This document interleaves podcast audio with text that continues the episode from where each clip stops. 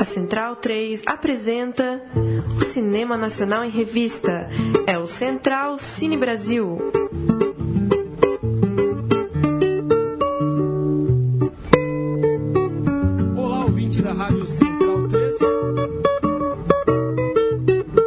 Começando agora a 74 edição do programa Central Cine Brasil. Eu sou o Lucas Borges, comigo Paulo Silva Júnior. Olá, Lucas. Um abraço para quem está ligado aí no Central Cine, convidando novamente para assinar nosso feed. Procura aí no seu tocador de podcasts no celular, Central Cine Brasil, e toda semana cai um novo programa, uma entrevista com diretores, atores, produtores do cinema nacional. Conosco também estão Bruno Graziano e Murilo Costa. Boa noite, senhores. Boa noite. Boa noite, boa noite. E ao telefone, Fábio Meira. Boa noite, Fábio. Boa noite, boa noite, pessoal. Muito obrigado por nos atender. Fábio, que é diretor de As Duas Irenes, filme selecionado para o Festival de Berlim desse ano, vencedor de cinco Quiquitos no Festival de Gramado, também de 2017, e de quatro prêmios no Festival de Guadalajara. Premiadíssimo o Duas Irenes. Parabéns pelo trabalho, Fio, é, Fábio. E rapidamente. Muito obrigado, um prazer estar falando com vocês. Prazer é nosso. Rapidamente, um resumo do filme, que é o filme de estreia né, do Fábio na Posso direção. só corrigir uma coisa? Posso só Por corrigir favor. uma coisa? Sim. Você deu três prêmios a mais pra gente, Paulo. E em Gramado e em Guadalajara? desculpa. Beleza, Lucas. Que É, foram entusiasmo. quatro prêmios em Gramado e dois em Guadalajara. Ah, aumentei um pouco, né? Mas continua tá- sendo tá ótimo premiadíssimo, né? tamanho, né? Tá ótimo. Continua sendo um filme premiadíssimo. Estamos muito bem. Sim, e Duas Irenes conta a história de duas meninas de 13 anos, sendo que uma delas descobre que o pai tem uma segunda família, né? E aí inicia essa relação, então, entre as irmãs de família separadas, sem que ninguém saiba. A Irene, da família oficial, digamos assim, se arrisca para conhecer a menina que até então era desconhecida e se inicia uma trama aí muito interessante, muito bonita, um filme singelo, né, que traz essa um pouco dessa inocência do interior, de uma adolescência, de uma juventude perdida e uma história que que não surgiu da sua imaginação, não é isso, Fábio? Uma história que tem muito É. que diz muito sobre Primeiro de tudo é a história de uma, uma menina, né? Tipo, de. É filha do meio, sabe? Ainda, ainda tem essa questão, Lucas. Sim. Filha do meio descobre esse segredo do pai, que o pai tem uma segunda família, outra filha naquela família com o mesmo nome, com a mesma idade, e o filme surge a partir desse trauma, entendeu? O que, que ela vai fazer com esse segredo? E, e, a, e a Irene é uma menina muito ousada, então ela resolve investigar essa história, ela inventa um nome falso e entra na casa da outra família. Então, esse é, esse é o ponto de partida do filme. E a- a- o ponto de partida da minha ideia, Lucas, para fazer esse filme foi uma história pessoal. De quando eu tinha a cidade da Irene, 13, 14 anos, eu escutei rumores na minha família que meu avô tinha duas filhas com o mesmo nome. Então, esse foi o ponto de partida, entendeu? Agora, diferente da Irene, a minha tia nunca quis conhecer a outra menina. Então, o filme é o que poderia ter acontecido, né? Se elas tivessem se encontrado. Exato. É, Fábio, é o Paulo falando. É, conta um pouco como é que foi encontrar aí a Priscila e a Isabela. É, pelo que eu li, foram exaustivos testes. Aí você, inclusive, já quis colocá-las em contato com o Marco Rica. E quantos anos elas tinham na, na época da filmagem, por curiosidade? Paulo, foram mais ou menos 250 meninas testadas. Aqui, eu estou em Goiânia, que eu acabei de apresentar uma sessão com debate agora, que vai ter o debate depois. Foram 250 meninas te- testadas. é, e aí a gente pegou dessas 250, 20 foram para uma oficina, em que a gente ficou uma semana. E dali saíram as meninas. Mas assim, eu estou falando assim, mas isso foi um processo de quase dois anos, entendeu?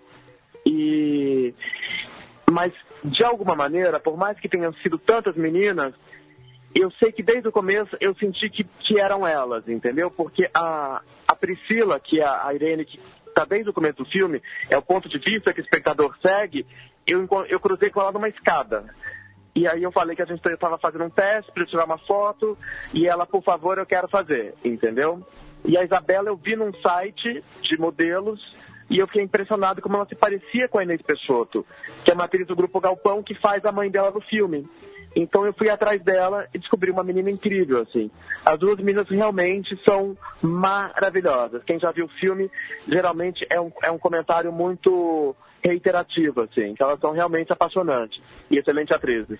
E uma, uma tipo curiosidade, tipo filme... desculpa Murilo, uma curiosidade apenas, é, pelo, pelo que eu li, que eu gostaria que você falasse um pouco a respeito disso, mas a Priscila e a Isabela, na realidade, elas têm personalidades opostas na, na vida real e você fez um trabalho para que isso se invertesse no filme, é isso mesmo?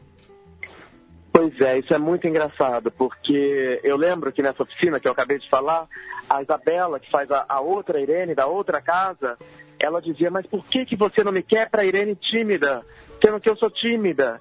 E eu falei, mas porque o seu corpo é o corpo da outra Irene, você se parece com a outra atriz que vai fazer tua mãe, e a Priscila era o contrário, entendeu? Magrinha, ainda, tipo, né, com, com corpo de.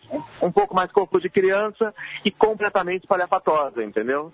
Então, junto com a Verônica Veloso, que é uma diretora de teatro, que me ajudou nessa preparação de elenco, a gente fez esse trabalho de, de metamorfose com elas, assim, tipo, de contenção com a Priscila e de soltar a Isabela. Foi muito interessante, assim, é mais uma prova de como elas são excelentes, excelentes atrizes.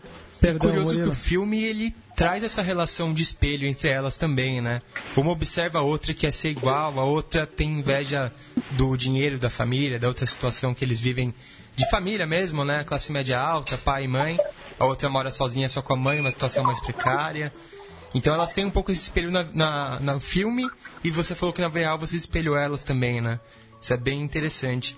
E esse tipo de filme só funciona com as atrizes funcionando muito bem, né? Filme intimista, você depende é, totalmente do elenco. Isso era uma coisa que eu tinha muita certeza. Por isso que eu falo que levou dois anos para encontrar as duas, entendeu? Porque é aquele tipo de filme que se você não encontra a, a atriz, as atrizes, os atores, você tem que adiar a filmagem. Porque não adianta você fazer com um que não é ideal para aquilo, entendeu? E é uma, era uma super responsabilidade. Eu conto para vocês que no dia que eu fechei com a Priscila, que eu convidei ela, eu tive dor de barriga, entendeu? Que eu falei assim, agora foi, eu tô na mão dela, assim. Mas, mas ela foi além das expectativas, assim. Mas era realmente era uma grande responsabilidade que elas tinham, né? Porque quem assiste o filme vê que o, filme está todo na Priscila, principalmente, né? Do começo ao fim. Então ali ela tem uma atuação de, de veterana mesmo. E ela realmente fez jus, né? A confiança que você depositou. O filme, ela, é, o filme existe por causa dela, né? Ela tá muito bem, segura demais a, a onda ali. Fábio, é eu gostaria de perguntar, parabenizar pelo filme e que além do destaque que eu considero que é o sotaque da, da Inês Peixoto, que é uma delícia de ouvir, é, eu acho que foi, você foi bem sucedido em criar um clima de interior. Quem tem família interior, conhece o interior do Sudeste, São Paulo, Minas, é, acho que sente uma verdade ali. E ele me passa, me passa uma, uma sensação de que ele não tem época. Eu tô, eu tô certo ou errado ou não? Ele tem alguma época, ele tem alguma década específica? É o Paulo, né? Bruno.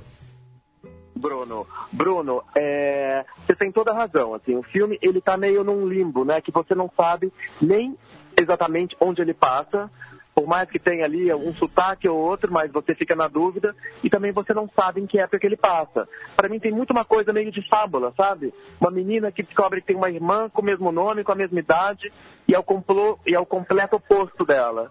Então, eu, e, e as fábulas geralmente, elas não têm esse tempo nem lugar porque cada um pode se identificar, né? De pessoas de diferentes gerações.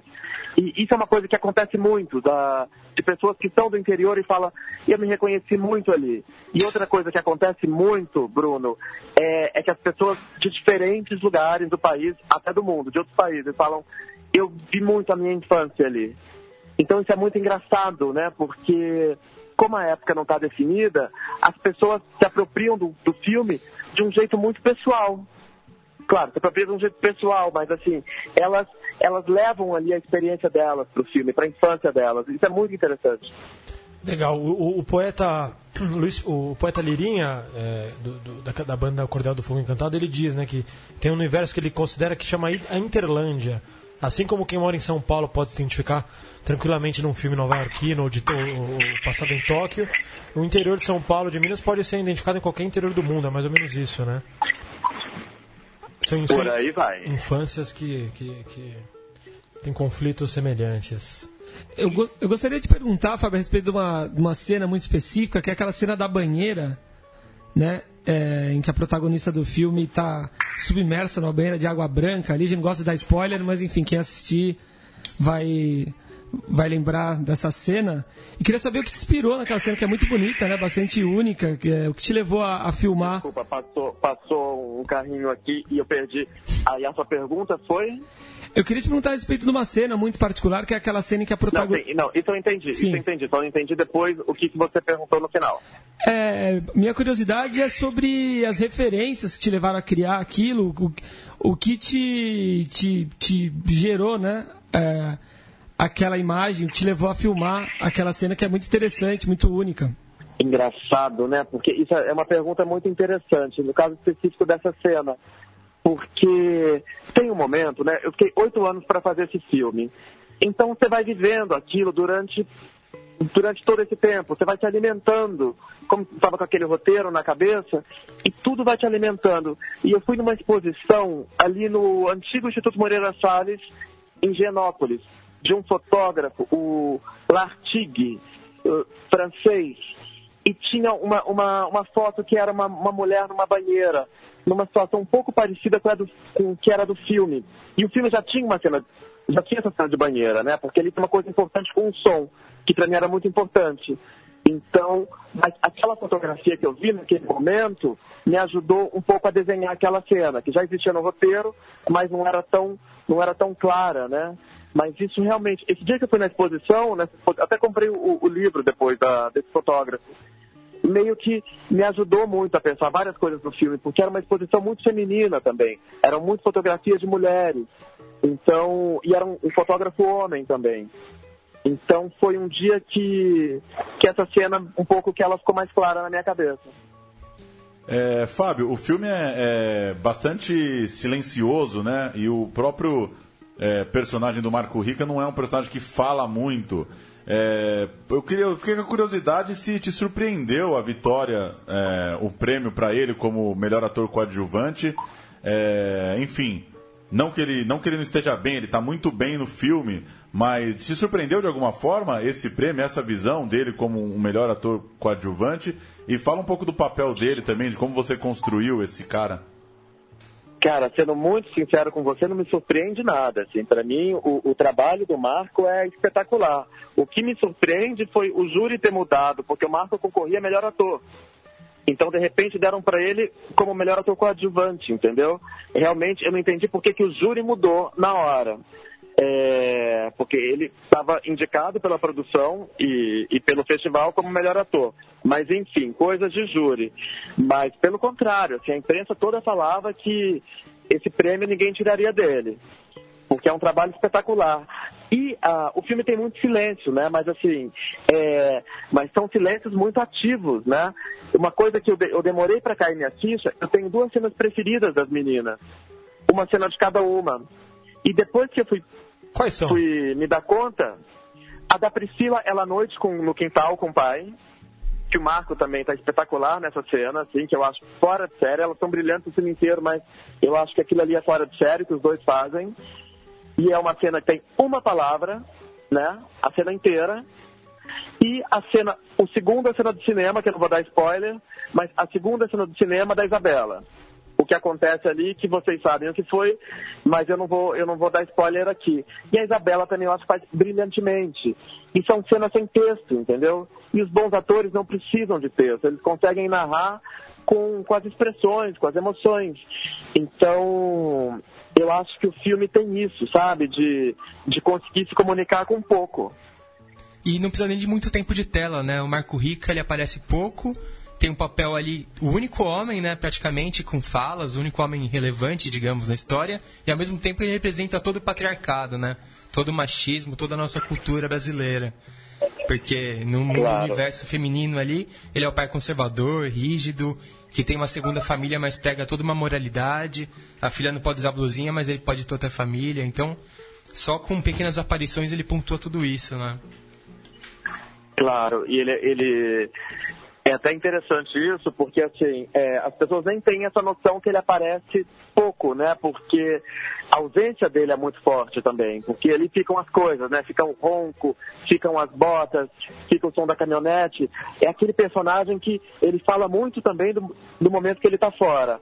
Agora, essa questão da sociedade patriarcal era um dos objetivos do filme, sabe? Mostrar onde é que a gente está há tanto tempo, né? Eu acho que também por isso que o filme tem essa cara um pouco meio de época, né? Porque na minha cabeça, por exemplo, isso é um lugar muito ultrapassado, né? Por mais que a gente saiba que essa, essa sociedade patriarcal, esse machismo ainda é uma coisa muito contemporânea, infelizmente. Mas as meninas estão ali para chacoalhar isso, né? As duas estão ali para propor coisas novas. E por falar em chacoalhar, até uma pergunta que retoma um tema que a gente trabalhou no, no último programa aqui, sobre o estado da arte atual. Duas exposições aí recentes que, por exemplo, o Movimento Brasil Livre interveio acusando de pedofilia, de indecência, e o seu filme tem, né, cenas de nudez de crianças, meninas jovens, né? Muito, muito assunto de sexualidade, elas se descobrindo.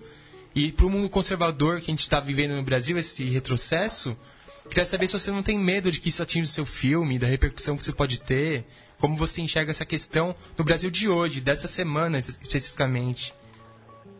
Isso é tão engraçado, né? Porque eu estava nessa exposição, eu fui na abertura do MAN, eu estava nesse momento. E em algum, nenhum momento havia nada. E agora, eu, eu dei um. participei de um programa agora à tarde, em Goiânia, no rádio, e aí que eu soube das polêmicas, porque eles falaram ali na hora. Eu fiquei impressionado, porque como eu estava ali, é, eu não entendo de onde surgiu isso, entendeu? Agora, eu também não entendo em que momento a nossa nudez virou alguma coisa sexual. Porque o filme tem duas cenas de nudez, mas são nudezes completamente desassociadas de, de sexo, de qualquer erotismo. Muito pelo contrário, tudo foi feito para que não soasse nada erótico. Realmente é uma coisa da naturalidade de se mudar de corpo, por exemplo. E, e aí eu, eu te conto uma coisa, que é, o filme estreou no Festival de Berlim, né? Como vocês já disseram. E o filme estreou na sessão Generation, que é a sessão infanto-juvenil. A nossa estreia em Berlim, que é onde o filme nasceu, tinha 800 pessoas. Dessas 800, 600 deviam ser crianças. E as meninas ficaram dando autógrafo para essas crianças durante mais de uma hora. Agora, como é que você, né, tipo, é, em outros países, você passa o filme para criança, o filme está participando de vários festivais infantis, e no Brasil o filme tem censura de 14 anos.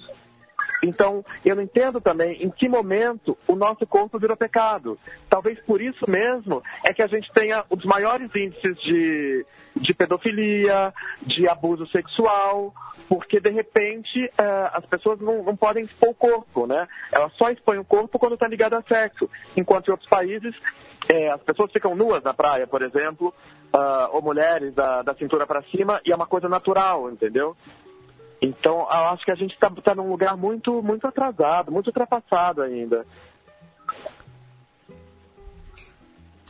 Paulo, Bruno, alguém? Alguém mais?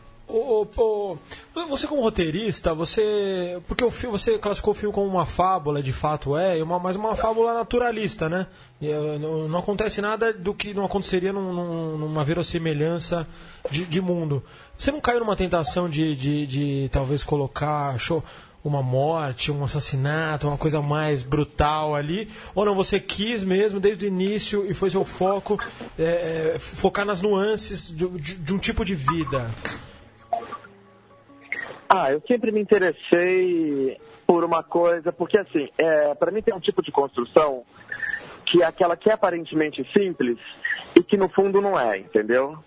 Então, que ele fosse simples na forma, mas que ali fosse um universo muito complexo. E eu tenho ficado muito feliz porque todas as, as, as evoluções, o filme, seja de público, seja da crítica, tem, tem falado disso, entendeu?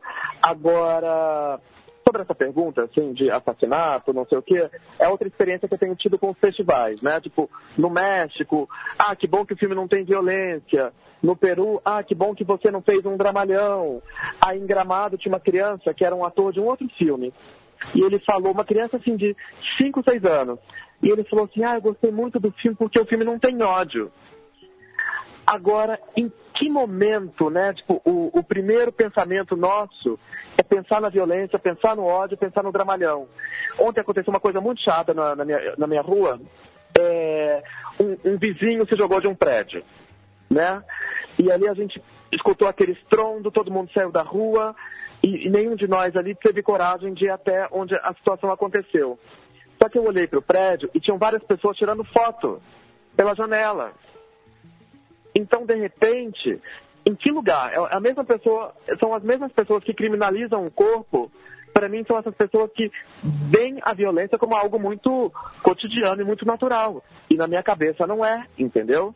E na de muita gente não é. E eu gostaria muito de resgatar esse, esse lugar, esse tempo da delicadeza, sabe? Que não tem violência, que não tem ódio, onde um corpo é um corpo, e, e, então acho que o filme tem isso também. Assim, ele propõe é, a, a, a, minha atriz do próximo filme. Ela foi ver, que é uma. Eu não vou dizer o nome, não deveria nem ter dito assim, né? Mas é uma pessoa que eu admiro muito e eu fiquei muito feliz de ela ter ido no primeiro final de semana. Já tem ali seus 70 anos e ela falou assim: Fábio, eu me transportei no tempo a gente está vivendo tempos tão duros, tão difíceis, e de repente eu poder voltar para aquele tempo, ficar naquele vento, ficar naquela delicadeza do filme, foi para ela um, um oásis, sabe? E muita gente tem, tem vivido um pouco isso. E eu acho isso muito interessante, assim, para o filme, porque é tão bom, né, a gente sair desse lugar violento que a gente está. Sem dúvida, Fábio, um filme que resgata uma ingenuidade bonita e parabéns pelo premiadíssimo Duas Irenes e muito sucesso daqui em diante. Que bom, fica o convite aí para todos assistirem. O filme ainda tem um preço especial, né? Porque ele faz parte da sessão vitrine. Continua então em outubro ele custa ainda? 12 reais. Oi? A sessão vitrine continua em outubro ainda. Continua em outubro, enquanto tiver público, a gente continua em cartaz. Sim. Então ele custa 12 reais a inteira e 6 a meia. Então, isso é um, um plus, né, para quem quer, quem quer conhecer as nossas Irenes. Com certeza, parabéns e muito obrigado por, por nos atender. Obrigado, Maravilha, Fábio. um prazer enorme. Adoro o rádio. Valeu, Fábio, um abraço. Para encerrar o programa de hoje, vamos dar uma passada pelo, por alguns filmes que vão estar lá no Festival do Rio, começando nessa quinta-feira, dia 5, a 19 edição do Festival do Rio, de 5 a 15 de outubro. A programação, claro, muito longa, você confere em festivaldorio.com.br. Vamos dar uma passada pelos longas eh, em mostras competitivas, começando pelos documentários Cartas para um Ladrão de Livros, filme de Carlos Juliano Barros e Caio Cavecchini, dupla que já teve aqui no Central Cine Brasil, documentário que conta a história de Laércio Rodrigues de Oliveira, é, considerado o maior ladrão de livros raros do Brasil. O filme faz a estreia lá no Rio. Outro documentário, Dedo na Ferida, do gigante Silvio Tendler, nova produção desse que é um dos grandes nomes do documentário brasileiro. Vai tratar do fim do estado de bem-estar social, da interrupção de sonhos é, de uma vida melhor diante do mundo contemporâneo. Mais um desses filmes, dessas pensatas do Silvio Tendler, ele que tem uma vasta cinematografia, muitos filmes, inclusive, disponíveis aí na internet. Em Nome da América, documentário de Fernando Veller, é, a controversa presença de centenas de jovens norte-americanos no Nordeste brasileiro na década de 60, participando do programa Corpos da Paz. Esse é o tema principal do documentário, também em exibição no Rio. Irã, de Walter Carvalho, produção registro de uma imersão e preparação do ator Irandir Santos, um dos grandes nomes do cinema brasileiro atual. O Walter Carvalho, esse um gigantesco fotógrafo e diretor, acompanha o Irandir, é, filme bem pessoal, bem perfil de um dos grandes atores do cinema brasileiro atual. Pastor Cláudio, documentário de Beth Formaghini, é, uma conversa entre Eduardo Passos, um psicólogo, e Cláudio Guerra, o assassino que esteve a serviço do Estado brasileiro durante a ditadura. Pastor Cláudio foi responsável por mortes, é, desaparecimentos, ocultação de cadáveres. É disso que se trata o documentário. Outro documentário, Piriquipcura, da Mariana Oliva, da Renata Terra e do Bruno Jorge, dois índios nômades desse povo que sobrevivem cercados por fazendas e madeireiros numa área ainda protegida lá na floresta amazônica. E um último documentário na mostra competitiva do Festival do Rio, Islã, Voz de Levante, filme de Tatiana Loman, Roberta Estrela Dalva. É um filme sobre Islã, né? Essa, essa, essa nova, nova voz é, da periferia, nova em relação a, a chegar ao cinema, a chegar ao centro das cidades, muito já tradicional nas periferias do Brasil. E a sinopse diz: plateia, poetas, poemas próprios e jogo de cintura. Essa é a fórmula dos slams, os campeonatos performáticos de poesia falada que vem se espalhando pelo Brasil. O filme trata desse fenômeno muito interessante que já tem, nos últimos anos, ganhado aí é, reportagens e também registros no cinema. Passar agora pelos longas de ficção. Açúcar, de Renata Pinheiro e Sérgio Oliveira, filme que se passa no antigo engenho de açúcar. É, tem também Alguma Coisa Assim, filme de Esmir Filho e Mariana Bastos. Tem um casal, Caio e Mari, dois jovens vivendo uma relação que vai além de qualquer definição o longa desenvolvido a partir de um curta homônimo. Programação tem também O Animal Cordial, de Gabriela Amaral Almeida. É um filme onde um restaurante de classe média em São Paulo é invadido no fim do expediente por dois ladrões e ali é, começa a trama. Mostra competitiva de longas, também com Aos Teus Olhos, filme de Carolina Jabor, é, onde Rubens, um professor de natação, é acusado pelos pais de um aluno de beijar o filho deles na boca no vestiário do clube. Começa ali um, uma trama de acusação e é, um filme que trata também de acusações nas redes sociais, em mensagens, esse tipo de coisa. Filme que tem é, o Daniel de Oliveira no papel principal. As Boas Maneiras, filme de Juliana Rojas e Marco Dutra, filme que já rodou bastante lá fora. Tem Clara, uma enfermeira solitária da periferia de São Paulo, que é contratada por Ana para ser babá de seu futuro filho. Outro filme, esse de Júlia Rezende, Como é Cruel Viver Assim. Solitários, frustrados, incapazes de realizar qualquer coisa que dê sentido às suas vidas, Vladimir Clívia, Regina e Primo armam um plano absurdo, sequestrar um milionário. Mais um filme na mostra competitiva, O Nome da Morte, de Henrique Goldman, Matar ou Não Matar, Eis a Questão. Esse é um filme sobre a vida e as mortes de Júlio Santana, um pistoleiro responsável por 492 assassinatos em todo o país. Tem também Praça Paris, novo filme de Lúcia Murat, onde Glória é assessorista do, da UERJ. Ela foi criada e vive no Morro da Providência e tem aí, é a protagonista da trama do novo filme de Lúcia Murat, que tem também Rafael Montes, o jovem escritor, como um dos roteiristas. E para fechar, a mostra competitiva de longas lá no Festival do Rio, Unicórnio, de Eduardo Nunes é, que tem Maria, uma menina sentada no banco ao lado do seu pai. A conversa deles conduz a narrativa do filme. É isso então, Festival do Rio de 5 a 15 de outubro. Esses são só alguns dos filmes, os filmes que estão nas mostras competitivas, né, de longas e documentários brasileiros. A programação completa está em festivaldorio.com.br e no programa lá depois do feriado, a gente, claro, repercute os debates e os premiados, o que repercutiu de melhor e de pior lá no Festival do Rio. Até o programa que vem. Tchau.